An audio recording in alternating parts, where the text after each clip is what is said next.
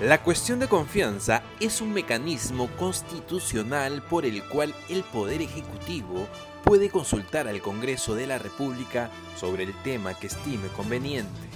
Para la presentación de la cuestión de confianza, el presidente de la República convoca a una sesión extraordinaria del Congreso de la República. En esta sesión, el presidente del Consejo de Ministros acompañado de su gabinete, expone las razones de la solicitud frente al Pleno del Parlamento. A continuación, el Congreso debate sobre lo planteado y finalmente vota. Para ser aprobada, la cuestión de confianza debe recibir el voto a favor de la mitad más uno del número legal de congresistas.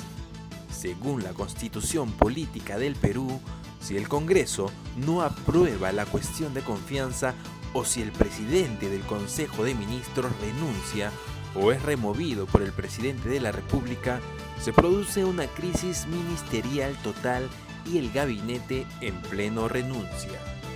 Si se censura o niega el voto de confianza a dos gabinetes de un mismo gobierno, el presidente de la República puede disolver el Congreso.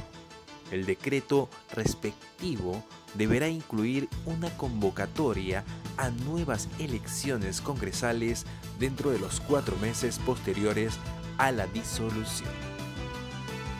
Esto fue todo en noticias. Mi nombre es Ángelo Lazo. Será hasta una nueva edición.